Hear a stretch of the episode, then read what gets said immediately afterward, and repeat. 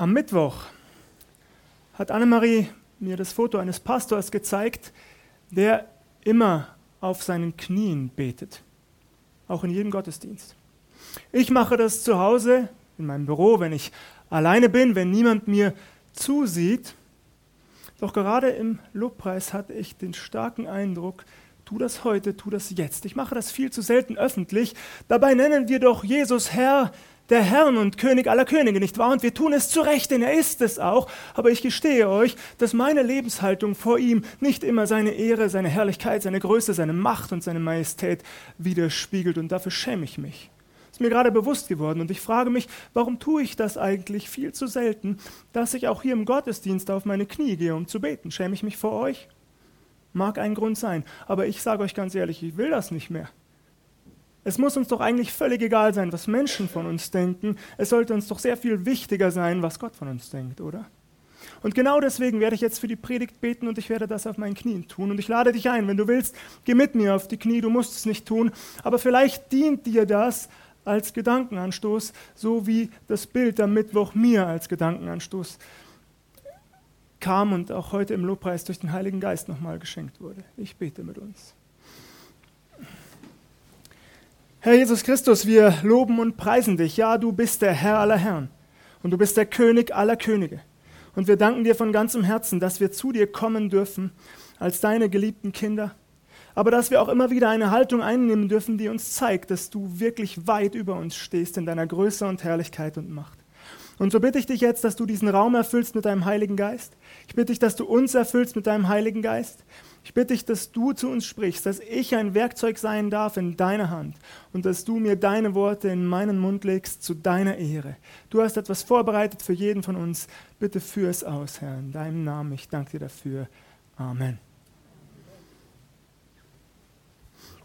Wer von euch hat einen grünen Daumen? Ich gestehe euch, dass ich keinen besitze. Alles, was ich an oder einpflanze, ob Blumen, Obst oder Gemüse, geht im Laufe der Zeit kaputt, geht irgendwann ein. Mittlerweile lasse ich es auch lieber sein. Ich weiß nämlich ehrlich gesagt nicht, was ich dabei falsch mache, ob ich zu viel gieße oder im Gegenteil viel zu wenig, ob ich die falsche Erde benutze, keine Ahnung. Auch Google ist kein guter Ratgeber übrigens. Aber vielleicht habt ihr den ein oder anderen wertvollen Hinweis für mich. Dann aber bitte erst im Anschluss an den Gottesdienst, also jetzt keine ausufernden Diskussionen über die richtige Gartenpflege. Heute Morgen werden wir es jedenfalls mit einem Bibeltext zu tun bekommen, in dem wir auf einen Baum stoßen werden, der keine Frucht bringt, der keinen Ertrag liefert. Hören wir einmal hin, Lukas Evangelium Kapitel 13, Lukas Evangelium Kapitel 13 ab Vers 6, hier steht geschrieben. Er, das ist unser Herr Jesus Christus, sagte ihnen aber dies Gleichnis. Es hatte einer einen Feigenbaum, der war gepflanzt in seinem Weinberg, und er kam und suchte Frucht darauf und fand keine. Da sprach er zu dem Weingärtner, siehe, drei Jahre komme ich und suche Frucht an diesem Feigenbaum und finde keine. So hau ihn ab. Was nimmt er dem Boden die Kraft? Er aber antwortete und sprach zu ihm, Herr, lass ihn noch dies Jahr, bis ich um ihn herumgrabe und ihn dünge. Vielleicht bringt er doch noch Frucht. Wenn aber nicht, so hau ihn ab. Eine der Auslegungen, die wir häufig zu hören bekommen im Zusammenhang mit diesem Gleichnis unseres Herrn Jesus Christus, lautet, dass der Feigenbaum ein Bild sei für dich und mich, für uns Nachfolger Jesu Christi.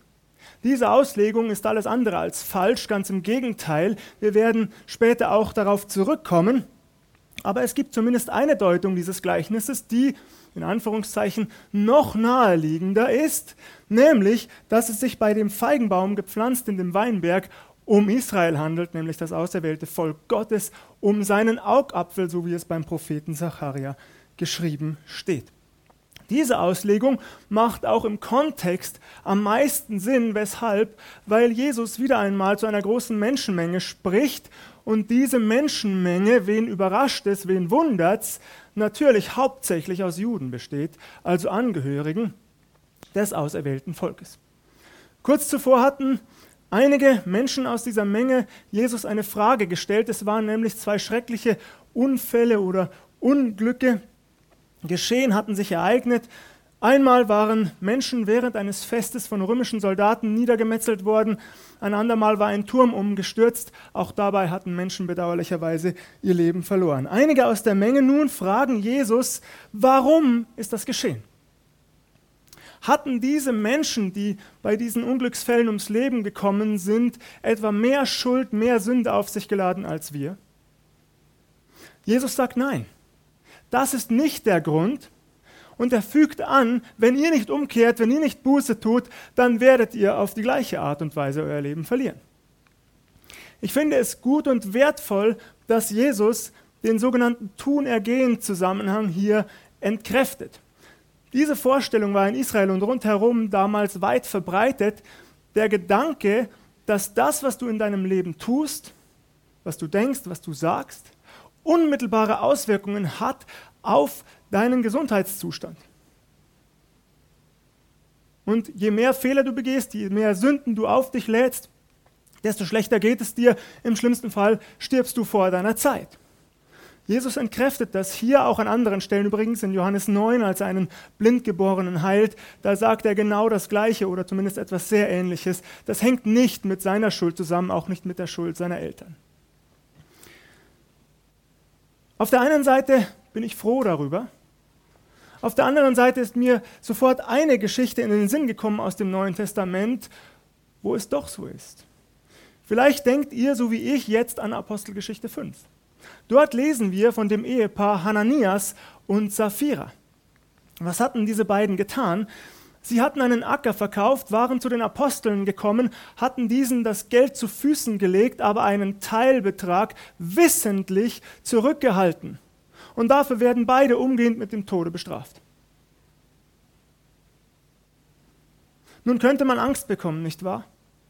Nun könnte man sich doch fragen, naja, irgendwie passt das nicht ganz zusammen. Diese beiden werden aufgrund ihrer Schuld ja doch sofort bestraft. Was machen wir damit? Ich habe eine Erklärung, die mir persönlich am plausibelsten erscheint, mit der ich sehr gut leben kann, die ich euch auch heute Morgen kurz anbieten möchte.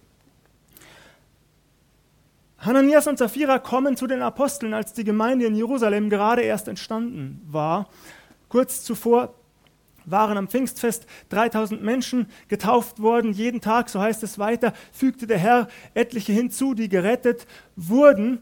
Und hier in diesem Fall musste sozusagen, musste unser Herr diesem Treiben frühzeitig einen Riegel vorschieben, damit die Gemeinde, die neu entstandene Gemeinde in Jerusalem nicht dem Spott ausgesetzt wird und vor allem nicht unser Herr Jesus Christus selbst, der lebendige Gott im Himmel. Deswegen, so glaube ich, musste er hier auf diese Art handeln, damit die Ehrfurcht vor ihm in Jerusalem bestehen bleibt. Aber das ist nur ein Erklärungsangebot. Vielleicht habt ihr eine bessere Lösung. Dann bitte aber auch erst im Anschluss an den Gottesdienst. Gut, bevor wir zu weit abdriften, unmittelbar danach erzählt Jesus eben dieses Gleichnis, das ich gerade vorgelesen habe. Widmen wir uns der ersten Deutung, der Feigenbaum, der Weinberg als Bild für Israel. Immer wieder im Alten Testament können wir das lesen, dass Israel als Feigenbaum oder als Weinberg bezeichnet wird. Beides trifft zu, im Psalm 80 beispielsweise oder bei den Propheten Jesaja in Kapitel 5 oder Hosea Kapitel 9. Israel, das auserwählte Volk, von Gott aus der Sklaverei aus Ägypten befreit, herausgeführt, mit mächtigen Zeichen und Wundern durch die Wüste begleitet und letztlich ins gelobte Land gekommen ein Land, in dem Milch und Honig fließen, so heißt es, in dem sie sich niederlassen und ausbreiten konnten. Doch eines Tages, da kommt der Weinbergsbesitzer, er sucht Frucht und findet keine. Der Weinbergsbesitzer ist unser Gott. Der heilige, gerechte, allmächtige, aber auch, ja Gott sei Dank, liebende Gott, der im Himmel thront. Er kommt nach drei Jahren, so heißt es, und findet keine Frucht. Hier bei den Zeitangaben, da gehen die Meinungen auseinander. Ich persönlich glaube, dass wir die drei Jahre wörtlich nehmen können, denn der Weingärtner ist unser Herr Jesus Christus. Und aus der Bibel wissen wir aus dem Johannesevangelium, dass er etwa drei Jahre lang durch Israel zog mit seinen Jüngern von Dorf zu Dorf, von Ort zu Ort, von Stadt zu Stadt, dass er den Menschen das Reich Gottes verkündigte, dass er ihnen das Evangelium predigte, dass er sie einlud zur Buße, umzukehren, Gott anzunehmen in ihm selbst, in Jesus, den Messias und den Erlöser zu erkennen. Nun sehe ich natürlich die Diskrepanz, die sich daraus ergibt, denn das würde bedeuten, dass eigentlich ein Jahr nach Jesu Himmelfahrt das Gericht hätte über Israel hereinbrechen müssen. Wenn man also so wie ich die drei Jahre wörtlich auslegt, bleibt eine gewisse Spannung zurück, nicht wahr, die wir nicht auflösen können, denn das Gericht über Israel ereignet sich erst etwa 40 Jahre später, als die Römer Jerusalem belagern äh, die Stadt letztlich erobern, einnehmen und in Schutt und Asche legen, den Tempel zerstören, bis auf die Klagemauer, die wir heute noch in Jerusalem sehen können. Nun, ich nehme es trotzdem wörtlich, was ihr macht, überlasse ich euch. Jedenfalls, der Weinbergsbesitzer findet keine Frucht, er möchte den Baum umhauen. Er hat ihm aus seiner Sicht lange genug Zeit gelassen und bringt zwei Gründe vor, warum er jetzt fallen muss. Und die sind, finde ich, absolut nachvollziehbar. Zunächst einmal sagt er, der Baum bringt keine Frucht, ich habe also nichts davon, ich kann die Früchte weder selbst essen, noch kann ich sie ernten und verkaufen und Gewinn erwirtschaften. Das ist ein Grund. Der zweite ist, dieser nutzlose Baum, er entzieht zugleich all den anderen Pflanzen, Sträuchern und Bäumen in diesem Weinberg die Nährstoffe des Bodens. Zwei Gründe, die wir, denke ich, absolut nachvollziehen können, dass dieser Baum eigentlich keine Berechtigung hat, hier länger zu stehen. Doch dann tritt der Weingärtner in Erscheinung, unser Herr Jesus Christus, als Fürsprecher und Anwalt und er sagt, lass ihn noch dies Jahr, Herr. Ich will noch einmal alles Mögliche versuchen, dass er doch noch Frucht trägt. Ich werde um ihn herumgraben, ich werde ihn düngen. Vielleicht ereignet sich doch noch ein Wunder in Anführungszeichen und er trägt Frucht. Falls nicht, dann hau ihn ab. Nun wissen wir aus der Geschichte Israels, dass es leider nicht eingetreten ist. Die wenigsten damals sind wirklich umgekehrt und haben Jesus Christus als Herrn und Erlöser angenommen. Deshalb kam es auch zum Gericht. Es kam zum Gericht, ein Gericht, das sehr, sehr lange dauerte, fast 1900 Jahre lang, war das auserwählte Volk Gottes in alle Teile der Welt zerstreut. Allerdings und das ist das Schöne, das möchte ich hier am Ende dieser ersten Auslegung unbedingt anführen. Das war nicht das Ende Gottes mit seinem auserwählten Volk. Wir lesen auch beim Apostel Paulus im Römerbrief in den Kapiteln 9 bis 11, dass Gott noch etwas vorhat, einen wunderbaren Plan hat für sein Volk. Das wäre eine eigene Predigt wert, die vielleicht noch eines Tages kommt. Für heute nur so viel. Das, was vor 100 oder 150 Jahren noch undenkbar erschien, nämlich, dass es wieder einen eigenen Staat Israel auf der Welt geben würde, ist heute Realität. Ende des 19. Jahrhunderts wurde Israel, wurde den Juden Madagaskar angeboten, es wurden ihnen andere Regionen angeboten, in denen sie sich hätten niederlassen können. Die Juden haben stets abgelehnt, mit welcher Begründung nun hier. Gott hat uns ein Land gegeben. Das ist rechtmäßig unseres und wir werden es wieder besitzen. Und seit 75 Jahren, ihr Lieben, gibt es wieder einen Staat Israel. Und wo ist der? Im gelobten Land. Der Herr sammelt sein Volk im gelobten Land aus allen Himmelsrichtungen. Aus dem Norden, dem Osten, dem Süden und dem Westen strömen die Juden zurück ins gelobte Land. Biblische Prophetie, ihr Lieben, so steht es bei den Propheten im Alten Testament nämlich schon geschrieben, ereignet sich heute vor unseren Augen. Wer will das leugnen? Das ist für mich einer der größten Beweise dafür, dass unser Herr Jesus Christus bald wiederkommt. Und dafür lobe ich und preise ich ihn. Kommen wir nun zu der Auslegung, die ich bereits angesprochen habe, dass der Feigenbaum ein Bild sei für dich und mich, also für uns Nachfolger Jesu. Wir sagen ja immer, und wir tun es völlig zu Recht, ich betone das, wir tun es zu Recht, dass wir allein aus Gnade gerettet seien. Du und ich, wir sind nur deshalb erlöst, weil Jesus Christus bereit war, den geforderten Preis zu bezahlen und das war sein Leben. Damit wir Frieden schließen können mit dem lebendigen Gott, hat Jesus alles getan, was nötig war. In Johannes 19, Vers 30 lesen wir, es ist vollbracht. Die letzten Worte Jesu machen das sehr deutlich. Es ist vollbracht, heißt dieses Opfer, das am Kreuz geschah für dich und mich. Es kann und es muss nicht ergänzt werden von niemandem von uns, denn Jesus hat es getan.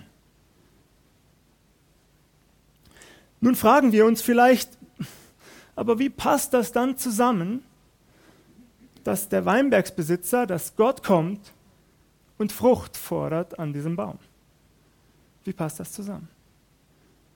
Bevor wir darauf eingehen, möchte ich die schwerere Frage sozusagen zunächst einmal in den Blick nehmen. Die ist nämlich folgende.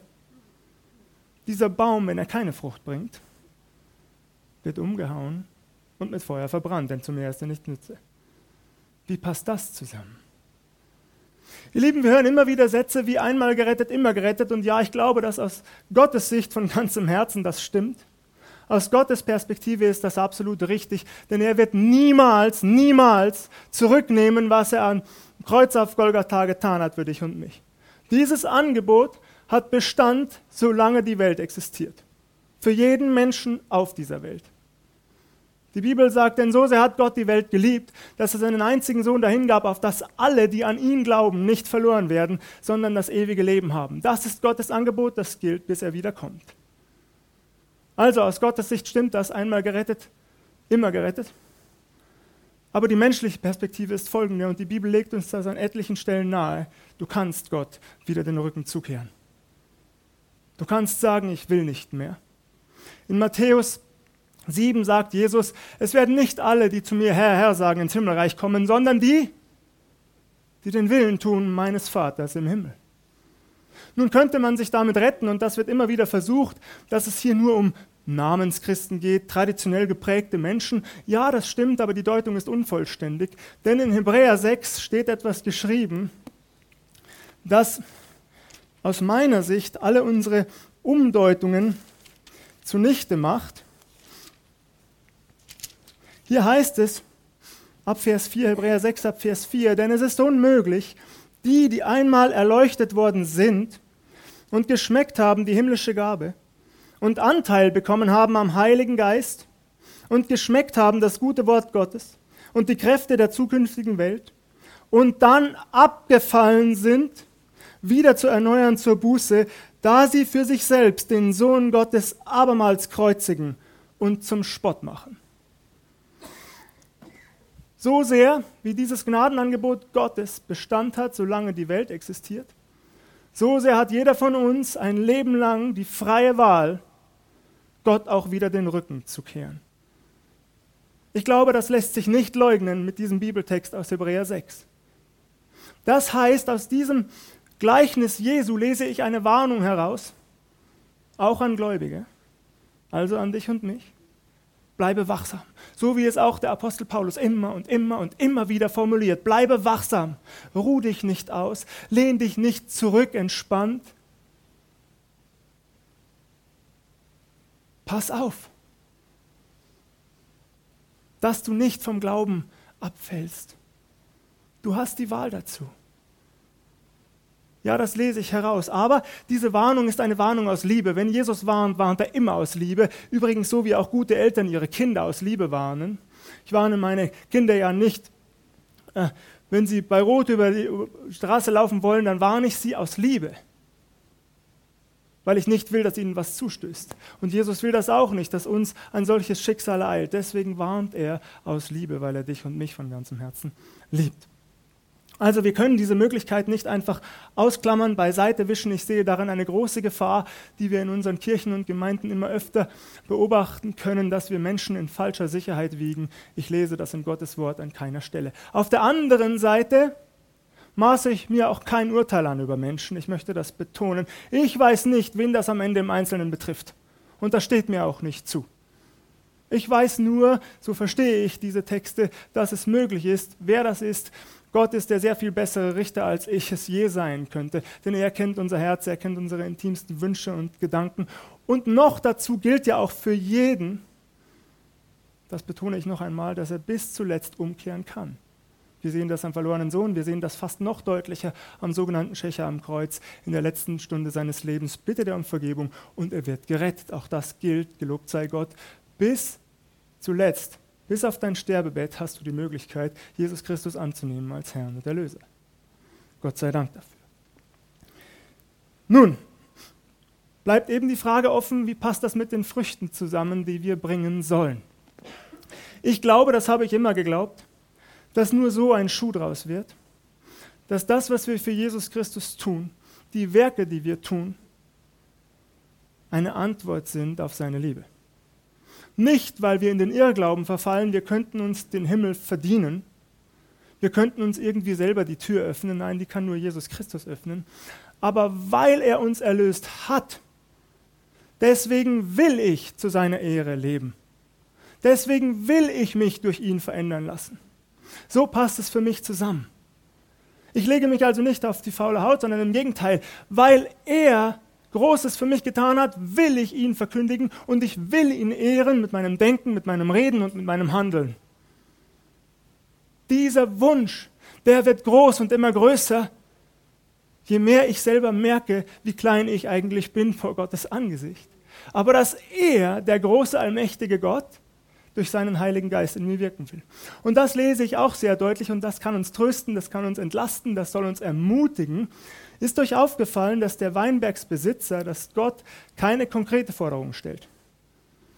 Er sagt nicht, gut, ich gebe dir noch ein Jahr Zeit, aber wenn nächstes Jahr nicht mindestens fünf Feigen dort hängen oder zehn oder zwanzig oder fünfzig, dann hau den Feigenbaum um, denn er ist nichts nutz. Nichts nütze. Das steht hier nicht.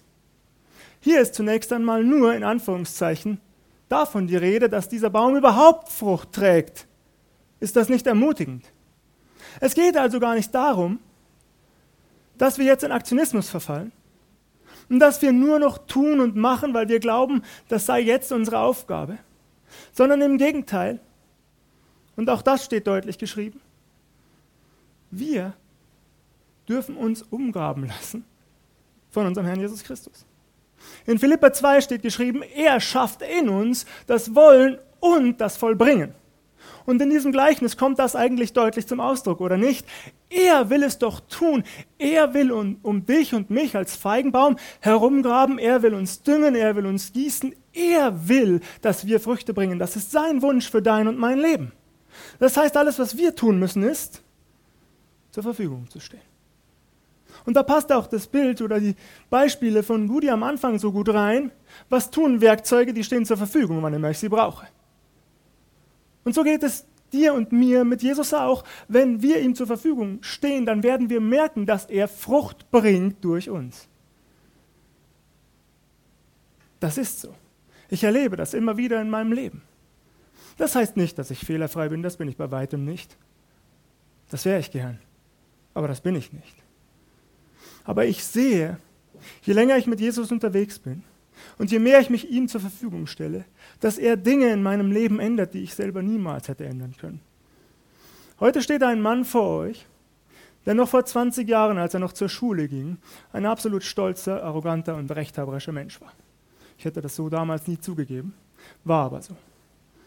Der immer überzeugt war davon, wie gut er aussieht, wie intelligent er ist. Gut, okay, das trifft ja zu. Spaß beiseite bisschen Spaß muss sein. Aber ihr Lieben, Gott hat das verändert in mir. Der hat da meinen Stolz gebrochen. Und dieses Herabschauen auf andere, dieses lächerlich machen von anderen. Ich tue das heute nicht mehr. Und dafür danke ich ihm von Herzen. Ich bin ein sehr ungeduldiger Mensch. Und immer noch überkommt mich das manchmal. Aber wenn ich zurückblicke und sehe, welche Schritte ich tun durfte durch die Kraft Jesu in mir, da kann ich ihn nur loben und preisen. Und vielleicht erlebt ihr das auch. Und das alles nicht, weil ich aus meiner eigenen Kraft heraus handle, sondern weil ich immer wieder bitte, ja Herr, bearbeite du mich.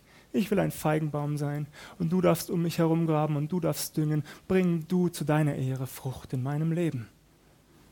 Und so lade ich uns ein, zum Abschluss dieser Predigt stellen wir uns ihm zur Verfügung. Ich bin überzeugt, er wird uns immer wieder Aufgaben in den Weg stellen und legen, die wir dann zu seiner Ehre tun dürfen, ohne in Aktionismus zu fallen. Und dafür können wir ihn loben und preisen. Und übrigens, und das möchte ich zum Abschluss ganz deutlich betonen, jedes Gebet, das wir sprechen, mit ehrlichem Herzen vor ihm, im Geist und in der Wahrheit, wenn wir es ihm hinlegen, kann auch jedes Gebet und wird auch jedes Gebet Frucht tragen zu seiner Ehre. Gelobt sei Gott dafür.